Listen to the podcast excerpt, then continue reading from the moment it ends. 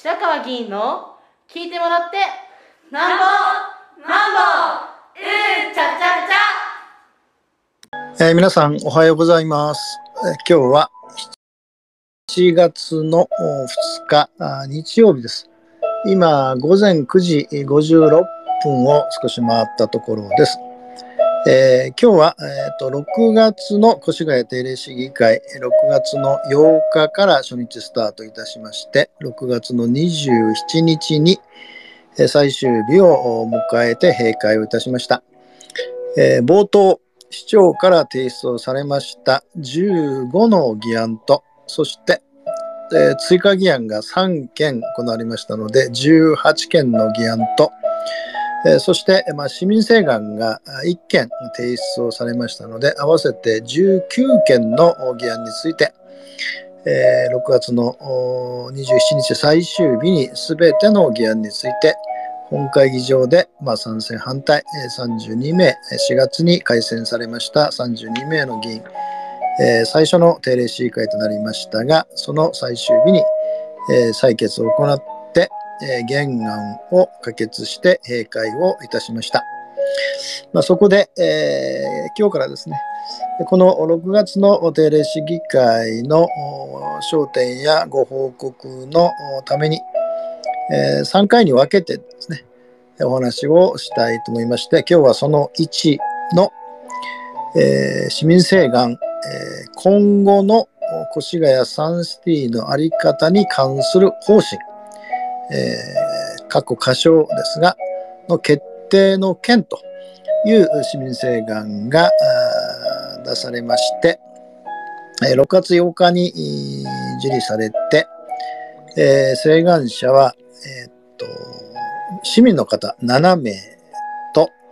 それから、まあ、紹介議員、まあ、紹介議員はですね、8名です。えー、自民党の議員の方、刷新クラブの議員の方、維新の会の議員の方と、8名で、えー、紹介議員になって、えー、っと、所管はですね、総務常任会になりましたので、6月の22日の日午後1時から第一委員会室を会場に、この市民請願の請願者の方1名の参考人に来ていただきまして、えー、紹介議員は各会派の代表者ということで、えー、自民党からは達沢議員、それから刷新クラブからは朝子議員、それから維新の会からは小林議員と、3名の方が紹介議員として同席をされました。えー、まあ、会場はですね、まあ、30人から40人ぐらいの市民の方が来ておられて、まあ、大変関心の高い請願であることも、傍聴者の数からも伺うことができました。えー、で、えー、ま、請願の趣旨ですが、2つあって、えー、今後の産出の在り方については、南越谷地区のにぎわい創出に十分配慮した上で、1、市長は地方自治法第138条の4、第3項に基づく付属機関付属機関を設置、諮問し、今後の越谷サンシティの在り方に関する方針、まあ、箇所を策定することと。で、え、2番目にですね、え、今後の越谷三市の在り方に関する方針、括弧箇所は、地方自治法第96条第2項の規定に基づく条例を制定し、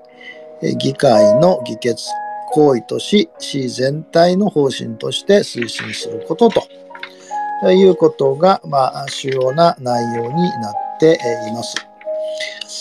えー、で、えーまあ、当日はですね、えー、今言ったように、えー、請願者の中の7名のうち1名の方がご出席をいただいて、まあ、趣旨の説明が行われ、えー、そしてこれに対してですね、えー、総務常任委員の各委員議員からですね、質問が行われる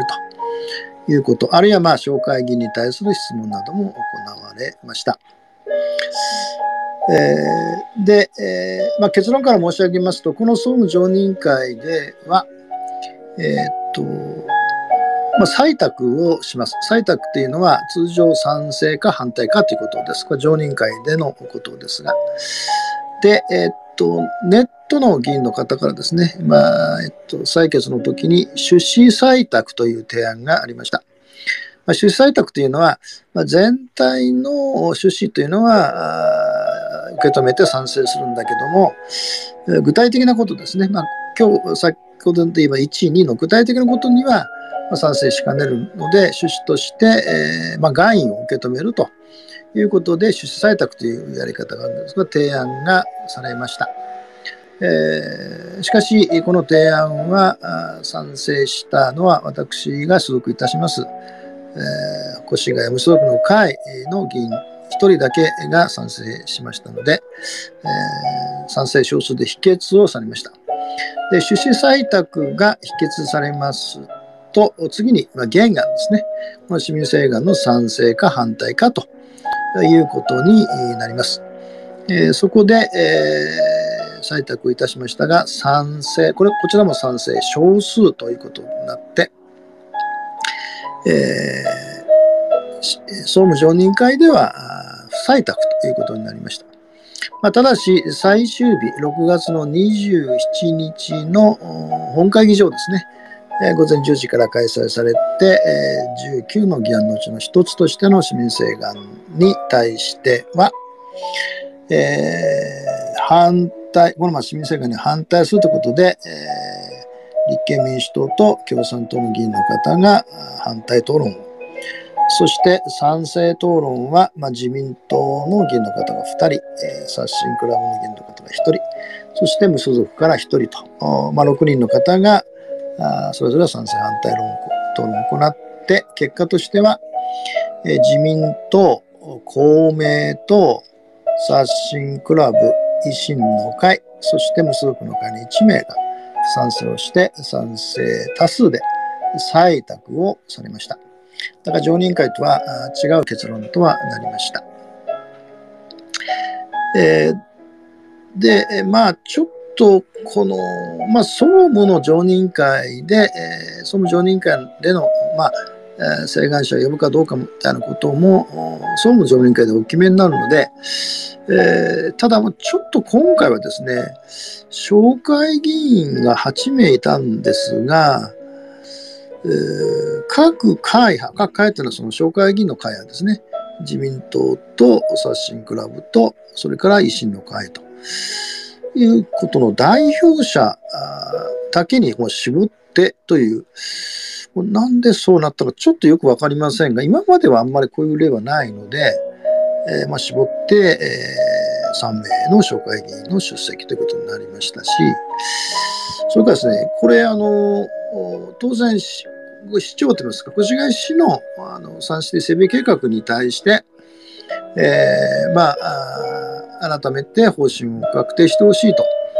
いう内容になっているので、まあ、当然ですが、越谷市長なり、まあ、担当の部が進めてきた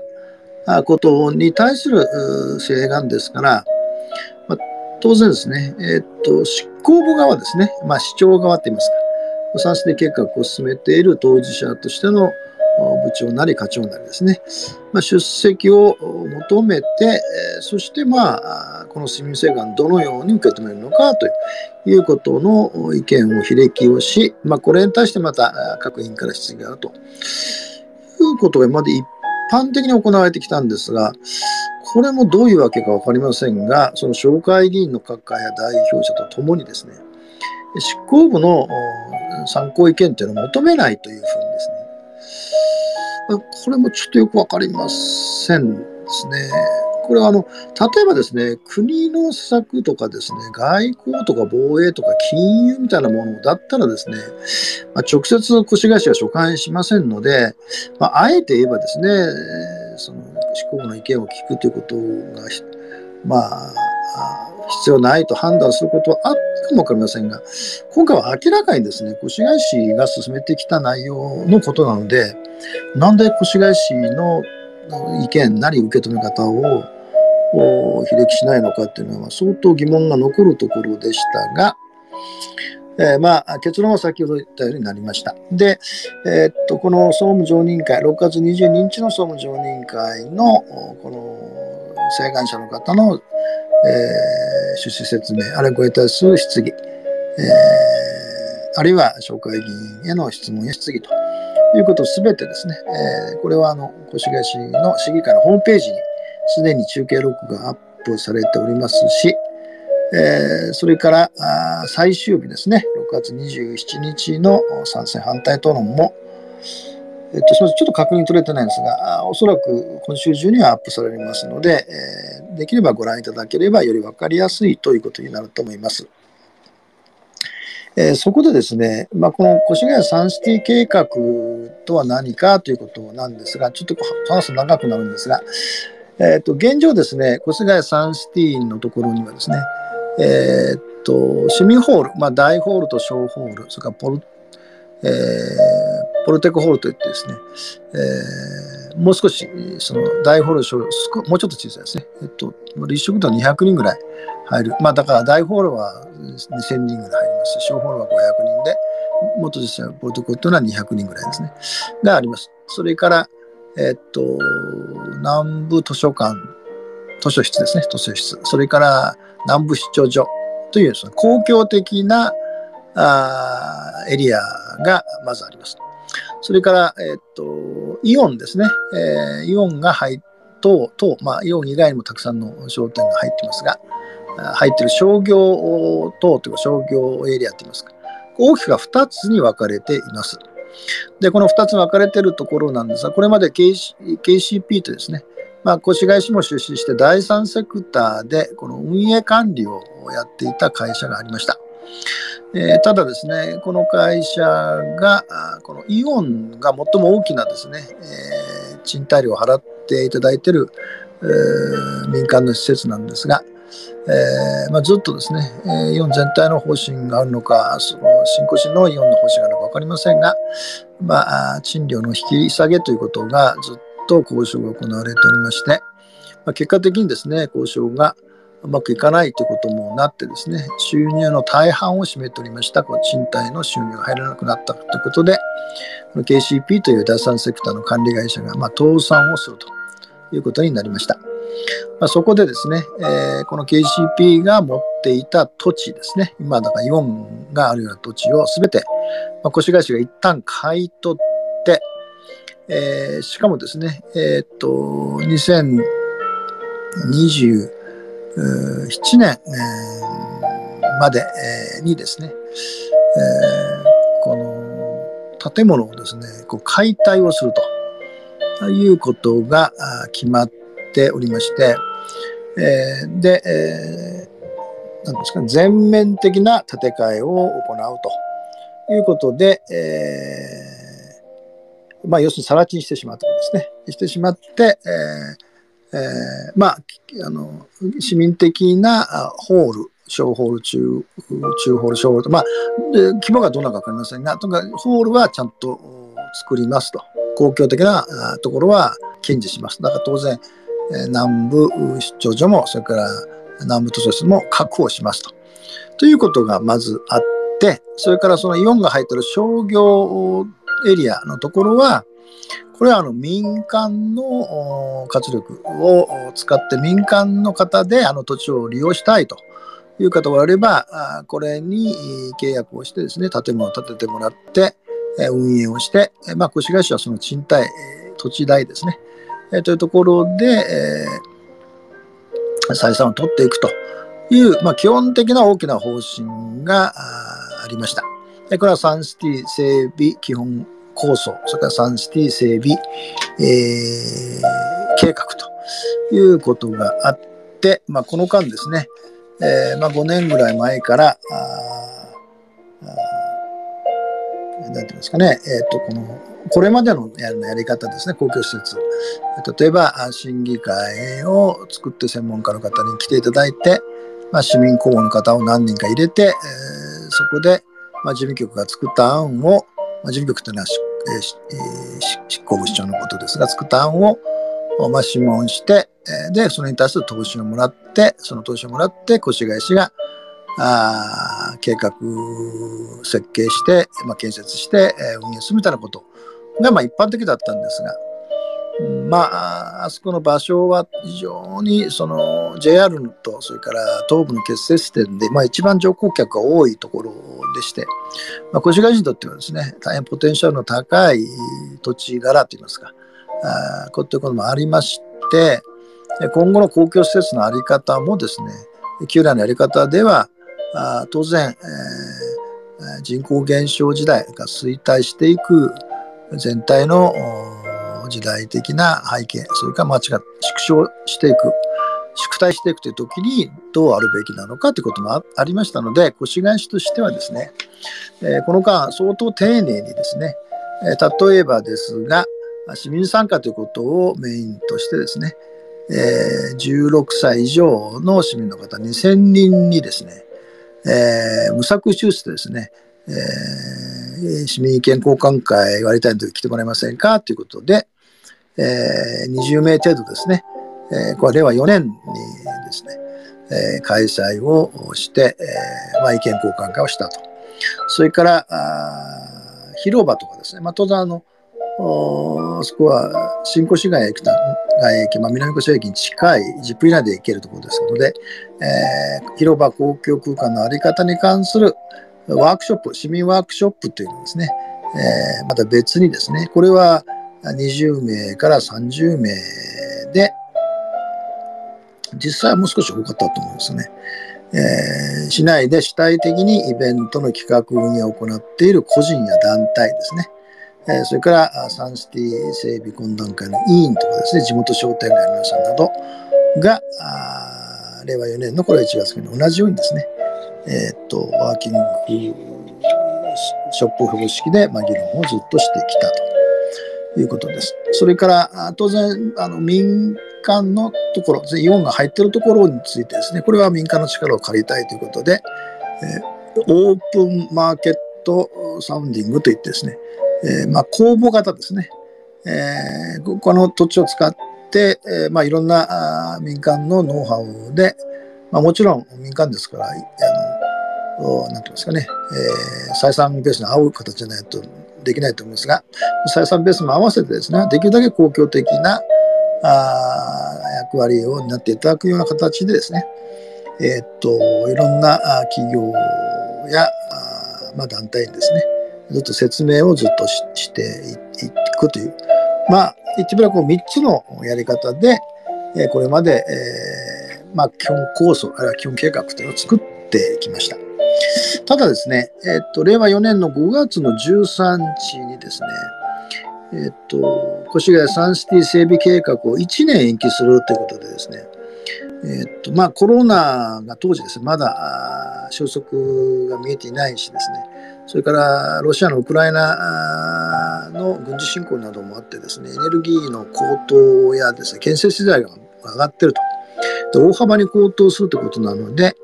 えー、事業の検討開始時には想定できなかった、まあ、今今言ったら環境、まあ、国際的なっていうのは社会的な関係が著しいので、えー、っと本来ですね、えー、っと令和3年の2021年の4月に策定した、えー、越谷サンシティ整備基本計画をベースにですね、ウィズコロナ時代にふさわしい公共施設の在り方についても一層の検討を重ねて、まあ、1年ですね、えこの計画の策定を延期しますということになって、えー、本来はですね、令和4年に、え事業者を公募する予定だったんですが、まあ、1年、えずらして、令和5年にですね、え事業者の公募をして、で、実施方針、え要求水準書、募集要項策定などを行うということで、まあ、令和5年に、えなりましたので、それで進んで、えー、令和10年、えー、令和11年ですね。令和11年に供与開始をするということで、えー、計画が一旦変更になりました。でところがですね、えー、っと、この一旦変更した後に、さらにですね、えっと、サンシティのこの計画の先ほど全面的なあ改築をもってですね、えー、市民ホールとか図書室とか作ると。それから民間の施設には先ほど言ったように、えー、オープンマーケットサウンディングで作りますということでやってきたんですが、え、っとですね、5月だったんですが、えっとですね、まあ、全面的にこうやり替えるということになるとですね、その市民ホールとか、小ホールとか展示ホールですね、えー、駐車場なんかもあるんですが、えー、と約で390億円がかかると。えー、で、えー、この390億円という額は約400億円近くなるわけですね。これは相当の財政負担ということになるということの判断からですね、えっと、全面建て替えではなくてですね、そのその大ホールとか小ホールとか展示ホールをそのリノベーション、その大規模の改修ですね、えー、改修をやって、えーまあ、30年、今後30年近く使えるようにしたいということで、まあ、改修した場合は220億円ということになって、2029年に、まあ、もともとその全面改築でも2029年のオープンだったんですが、2029年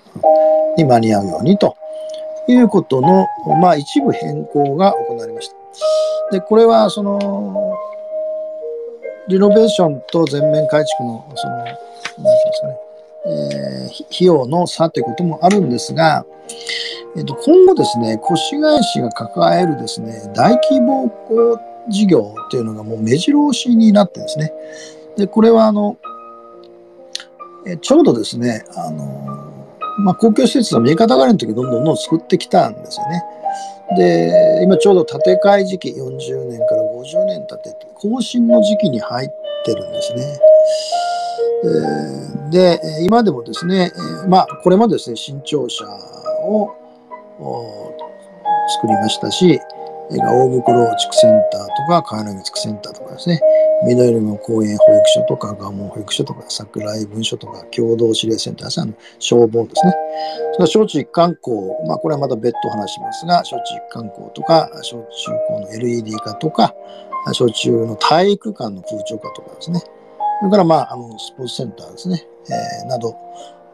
まあ、目白押しになってるんですね。で、今これ取り組んでるやつなんですが、さらに、ね、これからですね、まあ、越谷市立病院の建て替え、これ一部のやつ500億円がかかってるわけですね。それから、桜井保育所などの8施設とかですね。小中学校の大規模改修、これは私何回も言ってますので、えっと、一般質問しましたが、いや強靭化計画というのがあるんだけども、令和2年から5年までで、今年までですけど、一向も手がつかないと。まあ、理由は50億円近くの財政が捻出できないと。学校給食センターの建て替えとかね、宣言台記念館の交流館の建て替えとかですね、市営住宅の建て替えとかですね、道の駅を作るとかですね、それから東埼玉環境資源組合のリユースの負担金が上がるとかですね、まあ、ギガスクールで、えー、子どもたちに全部のタブレットを端末を配布しましたが、まあ、機械の更新というんですね。で相当これからですね、まあ、全体でこれ10年間だけですね、2023年から2030年までだけで、えー、344億 ,4 億円、まあ、かかるという計算などもあって、えー、まあ、今回ですね、リノベーションということにしたしたいと。したがって、まあ、当然、当初だと400億円、390円かかるのが220億円でなんとか抑えられるので、170億円近くをですね、まあ、これらに振り分けたいという、まあ、議員に説明がありですね、で、まあ、記者発表したんですね。ところがですね、この記者発表までの間に、まあ、先ほど申し上げたですね、えー、その、広場公共空間の在り方に関する市民ワークショップの皆さんとかですね、えー、に、まあこれ解散をまあしてるんですね。解散してるから、あまあメールとか書面とか言ってましたかね。えー、で、えー、まあ、こういうふうにしますと、一部変更しますということを出したんですが、ま、これに対してですね、まあ、このワークショップに参加された市民の皆さんだと思うんですよ、中心としてですね。えー、あまりにもですね、唐突感がありすぎるということで、えー、そもそもですね、その南越谷のにぎわいということについてですね、えー、と配慮してないんじゃないか、極めて一方的なあこの市のやり方になってんじゃないかと。いうことで市民請願が出されて、で、その今あるんですけど、そのサンシティ整備基本構想っていうのがあるんですが、その計画のところだと思うんですね。に、その、まあ、歌唱ですが、今後の越谷産地のあり方に関する方針の歌唱を、まあ、作りなさいと、作ってくれと。で、これは、あの、審議会ですね、正式な市長の諮問機関の審議会に設置して、まあ、そこに諮問して、えー、作作ってほしいと。で、それも、議決事項ですね、議会の議決行為として、そのサンシティのあり方に関する方針というのを議決行為してくれということになりました。で、えっと、これはまあ採択をされましたので、えどうしていくのかということなんですが、まあ、私自身はですね、これ反対をしました。あの、趣旨採択ということを申し上げて、私どもの会派のの議員が賛成、総務上人が賛成したのと同じことで、えっとです、あえて申し上げれば、その 市民的な合意を取ろうと思ってですね、相当丁寧にですね、えー、旧来のやり方じゃないやり方をやってきたということを私も大変高く評価しています。で、えー、まあ、一旦解散をしているので、どういうやり方で合意を取るのかっていうのは、まあ、これは定式がないので難しいと思うんですが、まあ、確かにですね、こうずっと関わってきた皆さんにとってはですね、唐突感があったのかもわからないんですね。ただ、その、まあ、請願のとやり取りでわかるように、なんか、にわいのことはあんまり考えてないとか、あ一方的に過ぎるとかいうのも、若干誤解があるというか、私から見ると、少し過剰反応してるんじゃないかっていうところもありました。ただし、その、えー、まあ、市民合意を取るってこと自身についてはずっと私も一貫して申し上げてるので、あのー、さあ、もっと言うと決定をするですね。意見を言うだけじゃなくて、案を練るだけじゃなくて、決定についてもですね、市民が参加してやるというところまでやるべきだって言ってきたんで、まあ、そこから見ればですね、あの、確かにそこから見ると、説明が少し不十分だったという点は、まあ、そうだろうなという意見もわかるので、ま、その点はま賛成をします、するんですが、ただですね、これ、その、うん、これ採択されたんでですね、2027年までに、あの、その解体をしてですね、進めていくっていう、その見直しがですね、これ大幅に遅れるのは間違いありません。まあ、ちょっとまあ、どれくらい遅れるかっていうのは見当つかないですけど、まあ、おそらく2年ぐらい遅れるってことになります。で、2年遅れればですね、当然その、施設の使い勝手という意味ではですね、えー、使いにくくなるということは間違いないんですね。で、えーまあ、もう一つはですね、その財政面のところ、意外とですね、まあ、財政面のこともあったので、市民的な合意が必要だということがずっと言われてて、私もそういうのを思ってきたんですね。だから、公共施設マネジメント計画というですね、今後 40, 年間で、えー、越谷市のですね、その公共施設の面積にしてですね、40%を削減すると、ここ計画を決めてるんですね。だけど、まあ、ただの一つもですね、手がついていないと。まあ、まあ、さっき言いましたけど、小中学校の対人化、強人化、対人化やね、強人化策は全く手がついてないんですね。だからできるだけこういうふうに財政も振り分けるしそれから合意計算のやり方も変えていくし市民の皆さん全体にですねもう右肩上がりではないというのをですね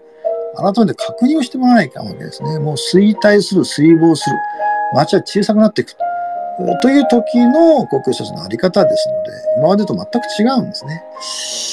えー、でそういう意味ではですね市長の私は英断だと思うんですね。えー、だから計画があったんだけども一応見直すというのは私はそんなに唐突感ありませんし、まあ、よく決断してくれていただいたと思うんですよね。うんだから請願をされた方とか紹介人の方が、まあ、そこをどういうふうに考えてるのかよく分かりませんでしたしそれからその審議会を作ってやれっていうことになってるんですが審議会にですね何をその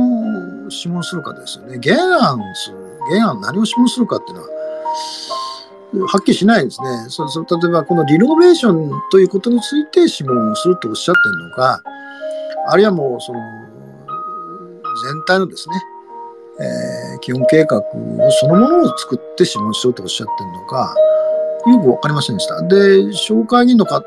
方からもそれから請願者の方からもそのことに問われてもですねいやそれは具体的なことはないと市長の方でやってほしいというようなことが趣旨だったと思います。それからですねその議決行為をするっていう、その計画を議決行為するっていうのは越谷市ではないんですね。今まで一度もありません。えー、基本構想なんですね、大きな全体の10年ぐらいの計画についてですね、これも地方地方上では基本構想は議決行為をしなくてもいいというふうにですね、まあしてもいいんですよ、えー、なってるので義務化はないんですね。ただ、やっぱ計画案っていうのはそれぐらいですね、議決行為とは大きいので、えー、10年スパンぐらいの長さのものの街づくりについて議決行為にするんで、一部、一、なんとエリアだけを議決行為にするこれもないので、これもものすごく違和感があります。それから、当然、ここを議決行為にすればですね、え他のですね、いっぱい計画があるんですよね。で他の計画に相当な影響があると思うんですが、まあ、それもあまりですね、どういう影響を想定されるかということも、答弁からはなかったんですね。で、まあ、私がですね、解体がですね、2027年ということになってるから、まあ、これ当然遅れるんですよね。えー、それから当然中に入っておられるイオンをはじめですね、民間の業者の皆さん一体どうなのかということも、これもまあ、あの、わからないわけですよね。で、もっとですね、もっと決定的なことなんですが、そのにぎわいというキーワードが中心になってですね、どうも、にぎわいというのはですね、えー、っと、これまでですね、あの南越谷、一番近い南越谷の商店街の皆さんからですね、ああそこアリーナを作ってほしいと。えー、アリーナを作ってほしいという、まあ、市長に対しても陳情が上がって、まあ、議会にも上がりました。えー、それからですね、総会議員の方の一人の方、自民党の方ですが、まあ、その6月以下でいっぱい質問されたんですが、やっぱこの間ですね、やっぱアリーナを作るということをあの主力にずっといっぱい質問されているように受け止めました。で、もちろんこれ市長はですね、アリーナを作ることを決してあの、なんていうんですかね、否定されてないんですよ。むしろまあ、選択肢とありますとずっと言ってこられました。だからその、え、っと、そこのイオンのめあの民入ってるですね、その民間の活力を利用するところに、まあ、5000席ぐらいですね、あのアリーナを作るということで、民間のその事業体といいますか、企業が手を挙げてもらえばですね、えー、今60社ぐらいにずっと市はこう説明してるんだけど、1社もないんですね、あそこで。まあ、アリーナだろうが何だろうがですね。採算ベースに合うということが取れないんだと。まあ、ポテンシャルは高いと思うんですけど。でないので、そこ全然市長は否定されてなくて、もし民間がそういう手があれば、そうアリーナということで、採算ベースに乗るということになればですね、でその計画を進めるということをおっしゃってるんですが、えー、どうもこれアリーナを作らないというふうになんか、市長が言っ姿勢、市の姿勢が言ってるような感じなんですがこれはもう一度もそういうふうに市長はおっしゃっておられませんので、まあ、ただ私はですね、この、いわゆる、その、あ、それ、それ、その、なんかそれで人がたくさん来るとかですね、あいうことの時代でもないですよね。で他にも全国至るところでですね、こういうスポーツ施設を作って集客をしてっていうようなこと。で、まあ、民間団体の時はその例もありましたけど、ほとんど成功してないですね。当たり前ですよね。人口が減っていってるわけですから。それからまあ東京との関係で、埼玉にですね、埼玉市にもサッカースタジアム、その他が、それからまあ仮にも大きなものがありますからですね。え、大宮にもありますしですね。で果たしてそれが集客になるのかということと、それから賑わいというイメージをどうしてもですね、人がたくさん来れば、えー、まあ要するに消費が喚起されて、えー、まあ雇用も生まれて、えそれで税収も増えてという、まあそういうこの右肩上がりのこの典型的な思考がやっぱあるんではないかと思ってまして、私はもうそういうのの発想を捨てなきゃならない。そんな時代は来ないと。むしろ小さなあパイを財政的にもそうですが、むしろ一人一人の市民の皆さんが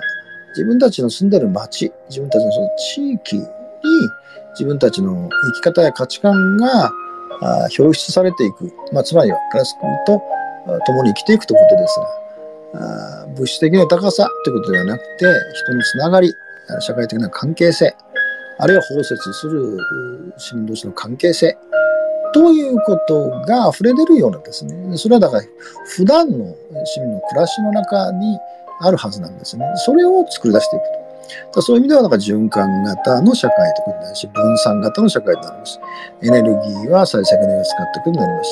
それから、参加という意味も、単にどっか業者を任せるとか、えー、政治行政に任せるんじゃなくて、市民自らが参加をして運営管理していくと。財政的な問題も自分たちで考えていくというような町である。そのためのポテンシャルが高いという意味で、えー、南越谷を持っているので、そこがちょっとどうしても、あの、うん、請願された方とか、それから紹介になった方とは違うんだな、ということを思いながら、あまあ、反対票を最後投じましたが、ただ、まあ、採択されましたので、まあ、今後、